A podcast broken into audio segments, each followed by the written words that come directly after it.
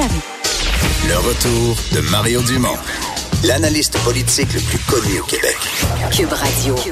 Autrement dit. Alors, chaque jour, à 7 heures, euh, des candidats des différents partis qui viennent nous, nous joindre pour parler, oui, un petit peu de la campagne nationale, mais aussi nous raconter ce qui se passe euh, chez eux dans leur circonscription. Daniel Green euh, du Parti vert, euh, candidat dans Outremont, est avec nous. Bonjour. Bonjour. Comment ça se passe, la campagne? Ben, ça se passe intéressant. Euh, comme comme j'ai dit à mon équipe de campagne, je suis encore à la recherche des libéraux. Ben non, ouais, Outremont, c'est rouge teint là, depuis toujours. Oui, oui, mais rouge, je, sais, rouge. mais je sais pas où ils se cachent parce que moi, j'ai fait du porte-à-porte. Beaucoup de gens sont indécis. Beaucoup de gens me disent pour qui ne vont pas voter? Comme on va pas voter libéral cette fois-ci. Alors, c'est des électeurs orphelins. Vous pensez que les libéraux sont en danger dans Outremont? Euh, euh, Pourquoi? Qu'est-ce qu'ils disent, gens? Pourquoi ils voteraient plus libéral? Parce que ça a voté Ben, libéral, ce comté-là. euh, Oui, oui, ben ça votait aussi NPD. NPD sous avec- M. Molker, c'est vrai, avec c'est vrai, M. vrai. Molker. Alors donc, le vote, euh, le vote euh, outremontois est, est, est, est, est volatile. Alors c'est flottant. Oui, est volatile et flottant. Alors je ne dis pas qu'il va y avoir une vague verte à Outremont, mais j'essaye au porte-à-porte tous les jours de tenter de débusquer l'électeur libéral à Outremont et j'en trouve pas. Ben ça, c'est- une nouvelle en soi. Euh, c'est quoi vo- votre message aux gens? Parce que c'est quand même spécial, le, le Parti vert, d'être d'une cause. Souvent, les électeurs, on dit, bon, on dit, il y a 16 des électeurs pour qui l'environnement, c'est la cause numéro un. Oui. Mais il y a tous les autres qui ont d'autres priorités, que ce soit l'économie, la famille, euh, le- leur budget. euh. Oui, oui, et, on, écoute et on tente de répondre euh, aux préoccupations de nos électeurs. Moi, quand j'ai un, un jeune étudiant devant moi, je dis qu'au Parti vert, on, on veut mettre un plafond sur la dette étudiante. On dit que moi, quand je suis allé à l'université, ça m'a coûté comme 35 dollars le cours. Euh, et eux, ils s'endettent, ils s'endettent, ils s'endettent. Euh, alors qu'ils sortent, ils commencent leur vie avec des dettes. Euh, C'était pas mon cas. Alors donc, euh, on essaye d'aider. On parle d'assurance médicaments. On pense que l'assurance médicaments devrait faire partie de l'université, de l'universalité des soins En santé, Euh, en santé. Alors, on sait que on a, on, on- on a maintenant, on traite beaucoup de nos bobos avec avec la pharmacie. Alors donc. Les soins de santé devraient s'étendre aux, aux, aux, aux, euh, aux mé- aux médicaments. Alors Ouais. donc, on a une offre globale. On a, on n'est pas seulement le, le parti vert vert, mais aussi on est le parti vert économie, parti vert santé, euh, parti vert euh, euh, énergie. Ouais. Avec- l'assurance médicaments, vous, vous m'ouvrez un peu une porte pour ma prochaine question. C'est la comparaison avec le NPD. Puis ma question va être double parce que il y a quand même beaucoup de points communs. Assurance médicaments, exemple, c'est dans les deux programmes. Puis c'est pas, pas la seule affaire qui est dans les, les- donc des parallèles entre le NPD et le Parti Vert. Oui. Pourquoi plus Pourquoi vous vous allez me dire qu'il faut plus voter pour le Parti Vert que pour le NPD de un? Et de deux. Est-ce que ça joue dur entre les deux partis? Je voyais Mme May là, dans les journaux, surtout plus au Canada anglais qu'ici, mais qui se plaint que le, le- le NPD euh, répand des saloperies ou des Oui. faussetés au sujet du Parti vert. Oui, ce n'est, on, on, on, on peut pas dire que que qu'il y a l'amour entre les deux partis euh, et ça m'étonne. Pourtant, ça devrait quand on a tant Oui. de points communs. Ap- Après, euh, absolument. Non seulement ça, c'est que lors de l'élection de Jagmeet Singh, euh, Jagmeet Singh, on n'a pas présenté de candidat ni de candidate contre lui. Donc, vous avez favorisé son, son élection en Colombie-Britannique. Absolument. C'est vrai qu'un candidat vert qui serait allé chercher 8-10 aurait pu compromettre son élection. Eh, eh, juste. effectivement. Et, et la logique, ça s'appelle la courtoisie du leader. On pensait que la place de M. Singh était au Parlement du du Canada pour représenter son parti. En passant, euh, euh, euh, Stéphane Dion a fait la même courtoisie à Elizabeth May quand elle s'est présentée à Halifax. Elle n'a pas gagné, évidemment, c'était M. McKay qui a gagné, mais ça fait rien. Donc, il y a cette courtoisie en politique qu'on qu'on aurait pu s'imaginer. aurait Donc là, vous mettez la table pour me dire il n'y a pas de réciprocité euh, de. Jack Metzing sur la courtoisie. Exactement. Alors donc, euh, euh, d'envoyer des, des idées que Elisabeth est pro-pipeline quand elle s'est faite arrêter par la GRC en train d'occuper un pipeline Kinder Morgan ce printemps. Euh, et le juge lui a donné une grosse amende de 5 000 dollars et lui a dit vous êtes avocate, vous devez pas euh, faire de la désobéissance civile par rapport à, un juge qui vous ordonne de faire quelque chose.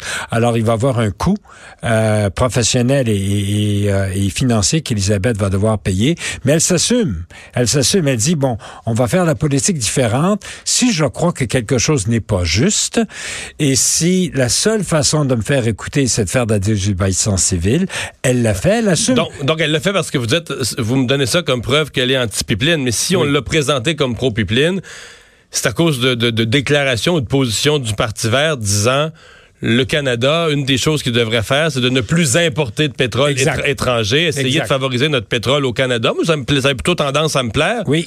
Mais là, vous changez d'idée? parce que si on veut notre pétrole au Canada, on va quand même pas le faire venir par camion de l'Ouest ou par train. C'est bien plus dangereux qu'un pipeline. Absolument, absolument. mais on ne sait plus ce qu'est le Parti vert. Ben, on, va, puis on s'est expliqué. Actuellement, euh, on a des réserves de pétrole encore exploitables au large de euh, Terre-Neuve. Alors, Hibernia, entre autres. Hibernia.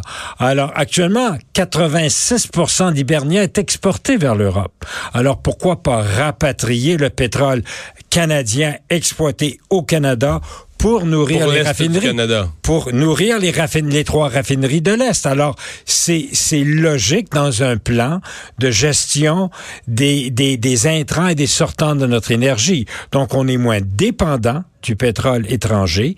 On gère nos réserves pétrolières nous-mêmes et, coïncidence par coïncidence, les réserves restantes dans Hibernia sont autour de 10 ans et notre plan, c'est de sortir du pétrole au Canada dans 10 ans. Alors, ça fonctionne très bien c'est pas réaliste, là, 10 ans. Euh, on se demande comment réussir dans, dans 31 ans pour 2050, mais là, dans 10 non, ans. Non, mais dans 31, 50, on parle de, de, de, de, net carbone zéro, là. On va même encore plus loin que d'arrêter d'user du pétrole. Alors, on parle vraiment de mettre un cap sur nos émissions de méthane de, de, de nos sites d'enfouissement. On parle de planter énormément d'arbres. On parle d'intervenir au niveau des cimenteries euh, qui, même s'ils utilisent moins de pétrole, vont quand même émettre beaucoup de CO2 de par la formation du ciment. Alors, on va beaucoup plus loin. Alors, donc, 2050, c'est pas de pétrole, plus encore plus loin. Mais 2030, oui, c'est une cible ambitieuse.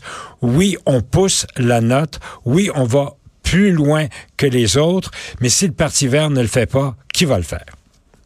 Mais c'est pas réaliste. Euh... Euh, euh c'est, c'est, on va voir si c'est pas aussi réaliste que ça.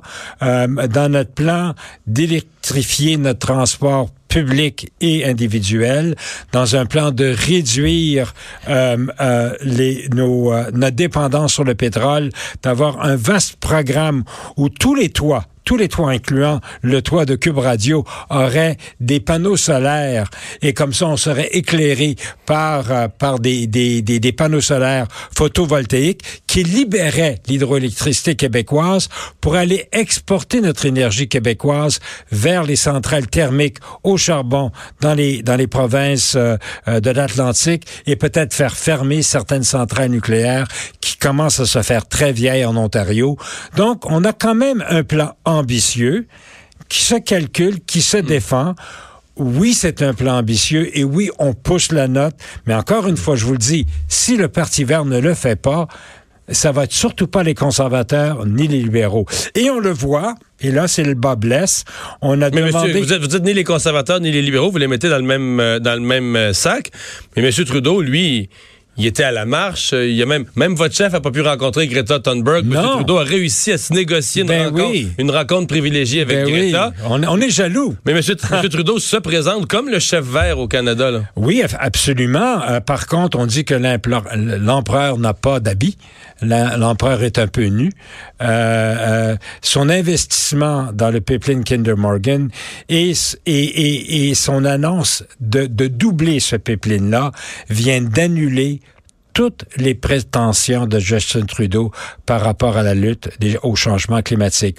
On ne peut pas investir dans un pipeline de pétrole et dire qu'on est un champion du climat. C'est une contradiction la plus totale et j'espère, Monsieur Dumont, que vous allez l'inviter à votre émission pour qu'il en parle. Il n'est pas facile à avoir en entrevue durant cette campagne-ci. C'est ça. Euh, dernière question. Euh, est-ce que le Parti vert euh, est confiant de faire des percées parce que une des choses présentement là c'est vraiment c'est un parti bon, qui a des politiques pour tout le Canada mais qui n'a pu faire élire des députés que sur l'île de Vancouver donc très très très très pointu là, dans, sur la carte du Canada. Les deux comtés euh, Madame May et l'autre élection partielle qu'elle a gagnée c'est sur l'île de Vancouver. Est-ce pensable d'avoir un siège je sais pas mais dans les provinces de l'Atlantique un autre au Québec un en Ontario? C'est possible de, même si vous aviez pas euh, des dizaines de sièges, mais minimalement une représentation sur l'ensemble du Canada? Alors, ce qu'on a vu dans les élections provinciales, actuellement, le Parti vert est l'opposition officielle du Prince-Édouard. Actuellement, le Parti vert a la balance du pouvoir avec trois députés en Colombie-Britannique. Actuellement, le Parti vert a trois euh, députés élus à la législature de Nouveau-Brunswick. On en a un en Ontario.